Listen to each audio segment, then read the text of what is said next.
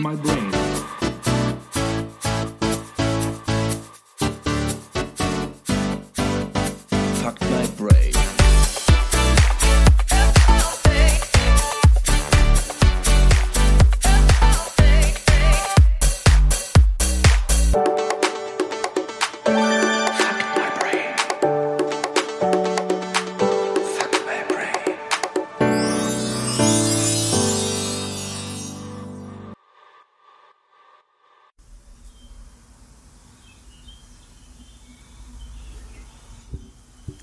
Hallo, mein lieber Noah. Vielen Dank für deinen Brief und das kühlende Penisgel. Beides hat mir sehr gut getan. Das eine der Seele und das andere meinem. Äh, ja, lassen wir das. Viele Grüße auf jeden Fall nach Budapest. Ich hoffe, du bist inzwischen wieder nüchtern genug, um diesen Brief lesen zu können. Die Welt weiß ja, was du für eine Schnapsdrossel bist. Ja, Budapest ist eine schöne Stadt. Ich war auch schon mehrmals dort. Das Parlament ist in der Tat mehr als ein beeindruckendes Gebäude, selbst wenn da zurzeit so ein scheiß Nazi-Diktator herrscht. Ich hoffe, du hast auch den Blick von der Zitadelle über die Kettenbrücke auf die Stadt genossen. Um deine Frage nach den Mestizen zu beantworten. Nein, das ist kein Getränk oder so.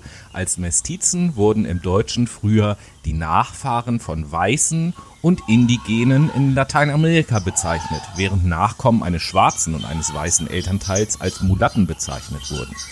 In den meisten lateinamerikanischen Ländern stellen Mestizen die Bevölkerungsmehrheit oder einen großen Bevölkerungsanteil. Beide Begriffe werden heute als rassistisch abgelehnt, finden aber trotzdem noch häufig Verwendung.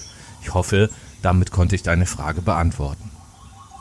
Naja, nach den ganzen Turbulenzen in Gabun und Venezuela habe ich mir überlegt, mal an ein etwas ruhigeres Land zu reisen, egal ob wir dort erfolgreichster Podcast sind oder nicht, denn ich möchte irgendwie doch noch ein wenig Erholung genießen im Urlaub.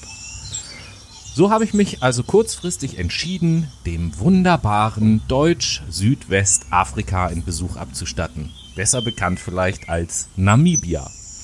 Ein Land mit einer stabilen parlamentarischen Demokratie, dessen Wirtschaft bestimmt wird durch Landwirtschaft, Tourismus und Bergbau. Auf dem Index der menschlichen Entwicklung nimmt Namibia übrigens Platz 130 von 189 ein. Also flog ich nach Windhoek, der Hauptstadt Namibias. Der Name Windhoek ist übrigens Afrikaans und bedeutet so viel wie Windecke oder windige Ecke. Ich hoffe, das bedeutet nicht, dass mir hier genauso viele windige Leute begegnen wie in Gabun und Venezuela. Naja, immerhin sprechen hier viele Leute, neben der Amtssprache Englisch, auch Deutsch. Das kann eventuell weiterhelfen. Allein beim Sightseeing hilft es schon weiter. So gibt es in Windhoek eine Marienkathedrale, eine Christuskirche und den sogenannten Tintenpalast, in dem ein Teil der politischen Arbeit vonstatten geht. Und es gibt sogar das Windhöcker Oktoberfest. Ich habe mir dann die alte Feste angeschaut, in der sich das Nationalmuseum befindet. Außerdem habe ich mir noch alle drei Stadtburgen angeschaut. Die Heinitzburg, die Schwerinsburg und die Sanderburg. Alle drei befinden sich übrigens in einem Stadtteil, der Luxushügel heißt. Tja, was die deutschen Sklaventreiber, Ko Kolonialschweine und Rassenspastis hier so alles hinterlassen haben.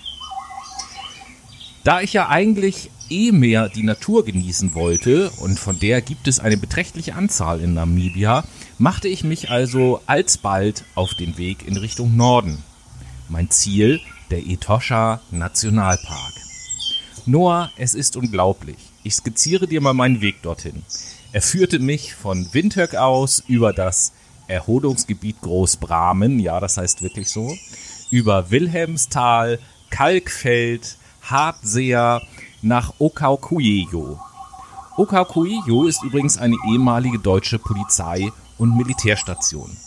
Von dort wollte ich den Nationalpark von West nach Ost bereisen, denn der Park besitzt, je nach Autor, bis zu 21 Vegetationszonen. Stell dir vor, in Etosha gibt es 114 Säugetierarten, 340 Vogelarten, 110 Reptilienarten, 16 Amphibienarten und eine Fischart. Da haben die Fische wohl mal geloost. Naja. Das Interessante an diesem Teil der Reise war aber gar nicht die Natur, obwohl die absolut beeindruckend war, sondern eine große Überraschung, von der ich durch Zufall erfahren habe. Hier und dort kam ich ins Gespräch mit verschiedenen Leuten und immer wieder habe ich in den Gesprächen von einem Volk namens Himba gehört. Die Himba sind das letzte halbnomadisch lebende indigene Hirtenvolk Namibias und ihnen wird nachgesagt, große Fans unseres Podcasts zu sein. Außerdem sind sie verwandt mit dem Volk der Herero. Wenn du noch nie etwas von den Herero gehört hast, dann solltest du dich da mal äh, mit beschäftigen. Hier kann man gut lernen, wie die Deutschen früher Völker Völkermorde begangen haben und sich bis heute aus der Verantwortung stehlen. Wenn es dich interessiert, google gern mal die Stichworte Herero, Lothar von Trotha, ja, der Name ist kein Scherz, der heißt wirklich so, oder Aufruf an das Volk der Herero.